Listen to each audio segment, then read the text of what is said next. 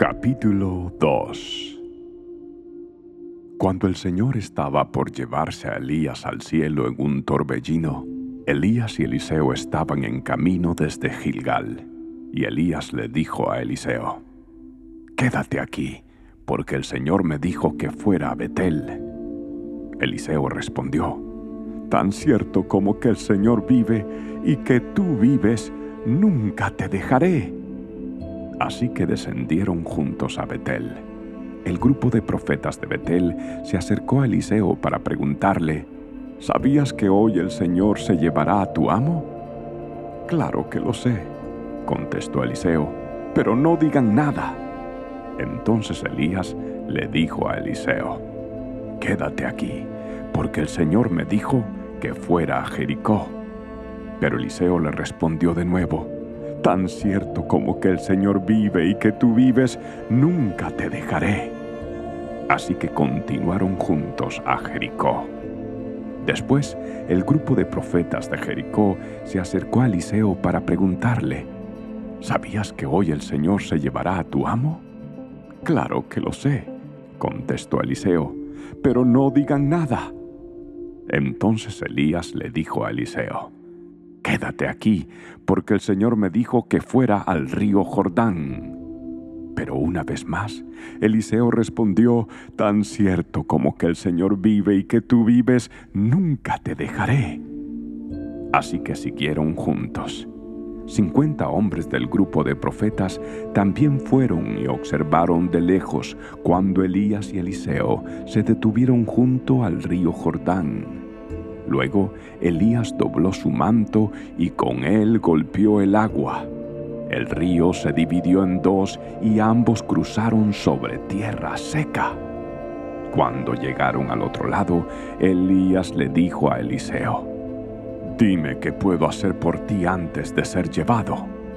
Y Eliseo respondió, Te pido que me permitas heredar una doble porción de tu espíritu y que llegue a ser tu sucesor. Has pedido algo difícil, respondió Elías. Si me ves en el momento en que sea llevado de tu lado, recibirás lo que pediste. Pero si no me ves, no lo recibirás.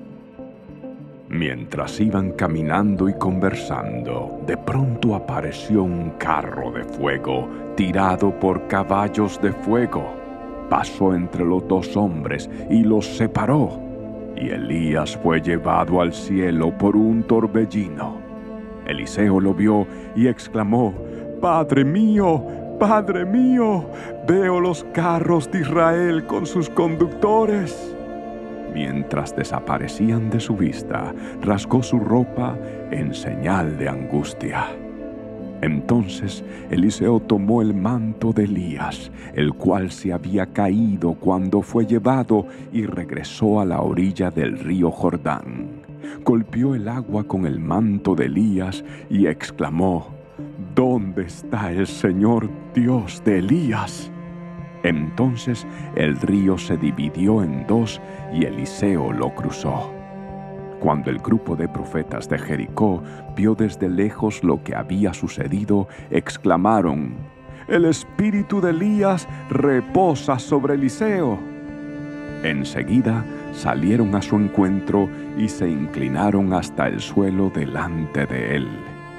Señor, le dijeron, usted tan solo dé la orden y cincuenta de nuestros hombres más fuertes buscarán a su amo por todo el desierto. Tal vez el Espíritu del Señor lo haya dejado en alguna montaña o en algún valle. No, respondió Eliseo, no los manden. Pero ellos insistieron tanto que él, avergonzado, finalmente aceptó. Está bien, les dijo, mándenlos. Así que cincuenta hombres buscaron a Elías durante tres días, pero no lo encontraron. Eliseo aún estaba en Jericó cuando los hombres regresaron. ¿Acaso no les dije que no fueran? preguntó. Cierto día, los líderes de la ciudad de Jericó fueron a visitar a Eliseo. Tenemos un problema, señor, le dijeron. Como puedes ver, esta ciudad está situada en un entorno agradable pero el agua es mala y la tierra no produce. Eliseo dijo, tráiganme un recipiente nuevo y pónganle sal. Así que se lo llevaron. Y Eliseo fue hasta el manantial que suministraba el agua a la ciudad, le echó la sal y dijo, Esto dice el Señor, yo he purificado el agua, ya no causará muerte ni esterilidad. Desde entonces el agua quedó pura, tal como dijo Eliseo. Después Eliseo salió de Jericó y subió a Betel. Mientras iba por el camino, unos muchachos de la ciudad comenzaron a burlarse y a reírse de él. Vete de aquí, viejo calvo. gritaban. Vete de aquí, viejo calvo. Eliseo se dio la vuelta, los miró y los maldijo en el nombre del Señor. Entonces dos osos salieron del bosque y atacaron a cuarenta y dos de ellos. De allí Eliseo fue al monte Carmelo y finalmente regresó a Samaria.